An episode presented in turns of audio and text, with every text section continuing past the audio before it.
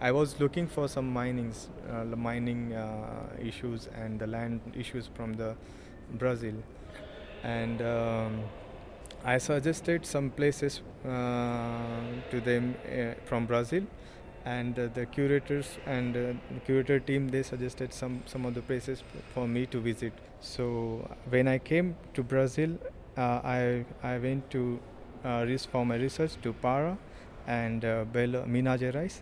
So in Para, I've been to uh, uh, Serra Pelada and uh, o Carajás and uh, Marabá.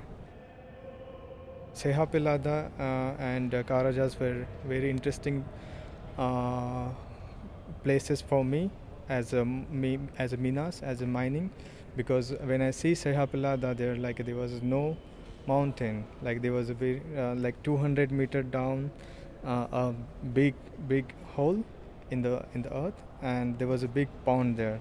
And uh, this people said that it was started in 1980 and ni- uh, to 1986 so the whole mountain was chopped down by the people. And it was strange like when i meet people and i asked them a lot of questions i took some interviews. It was interesting for me to know about uh, the mining of the gold mine. And because i usually i, I came from a background which uh, which has uh, so many uh, coal mining background uh, because i work with the coal miners and their issues and also the land politics of the farmers.